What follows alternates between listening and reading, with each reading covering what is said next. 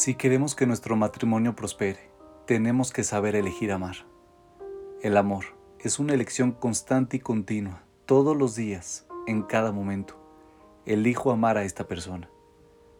Si quiero que mi matrimonio tenga vida, tengo que continuar eligiendo amar y tengo que expresarlo por medio de acciones concretas. Si bien este comportamiento no necesariamente es consciente, por lo general, es más fácil hacerlo en el comienzo del matrimonio y se hace mucho más difícil a medida que nos vamos volviendo más cómodos. Estamos ocupados con nuestras propias vidas y nos vamos hundiendo cada vez más en el hábito y la rutina. ¿Cómo mantenemos viva la conexión emocional? ¿Cómo podemos elegir amar una y otra vez todos los días? Emuna Braverman nos presenta nueve consejos. Obviamente, estas ideas aplican a maridos y esposas por igual. El número uno, da, da y continúa dando. Recuerda que dar genera cariño y no al revés. No lleves la cuenta, no es un acuerdo comercial y lo importante no es el carácter de tu cónyuge, sino el tuyo. Todos somos dadores o tomadores, independientemente de cómo se comporte nuestra pareja.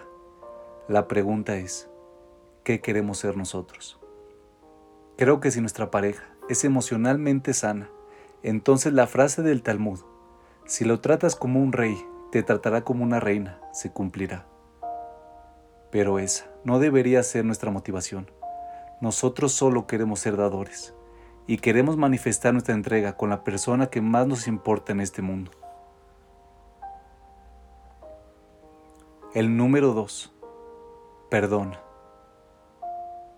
No te aferres al resentimiento, no guardes rencor.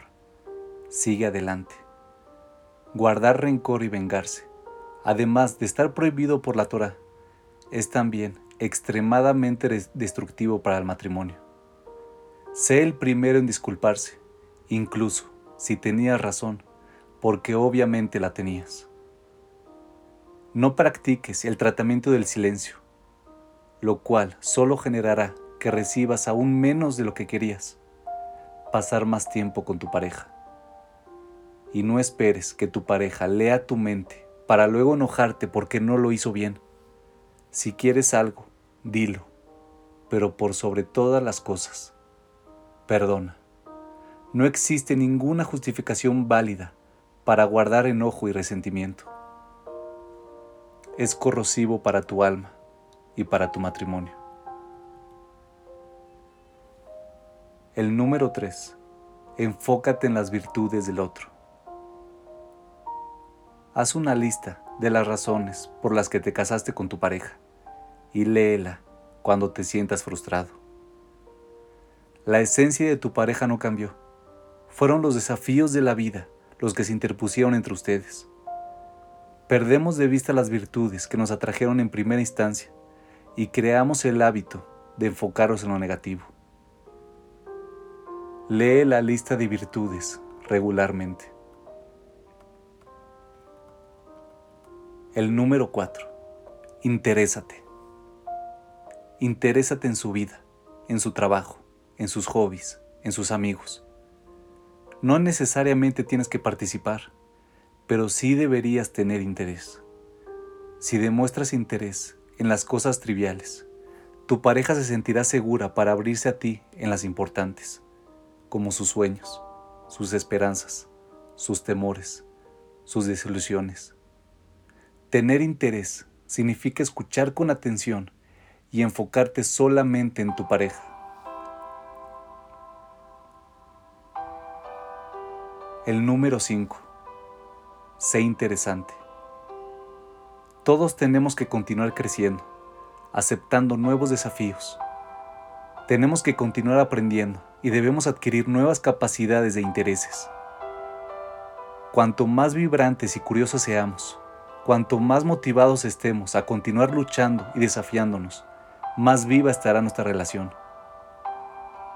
No importa hace cuánto estemos casados, Siempre deberíamos sentir una sensación de novedad y descubrimiento, y debemos cumplir con nuestra parte de la responsabilidad para generar esto.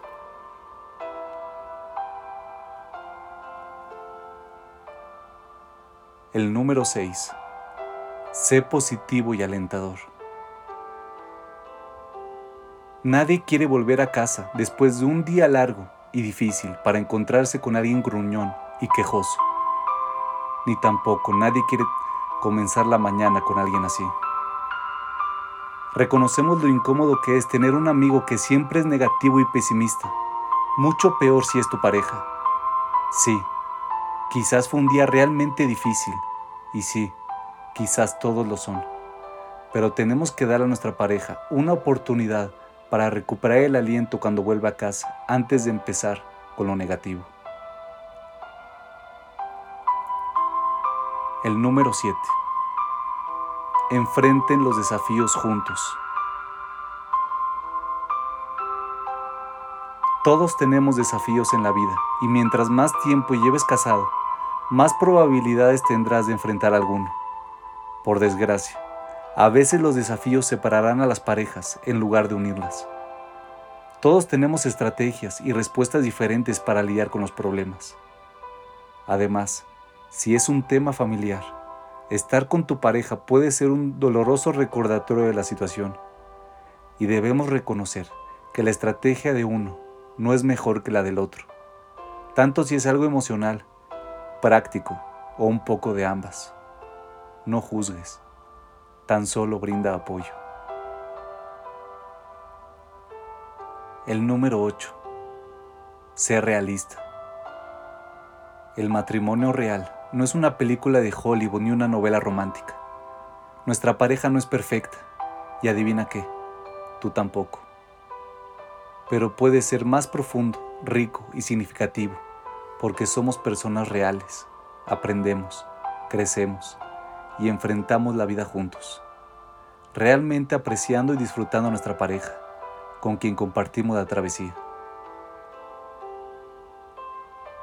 Y la número 9. Nunca compares. Nunca se comparen con otras parejas. Tengan siempre presente que son especiales y únicos.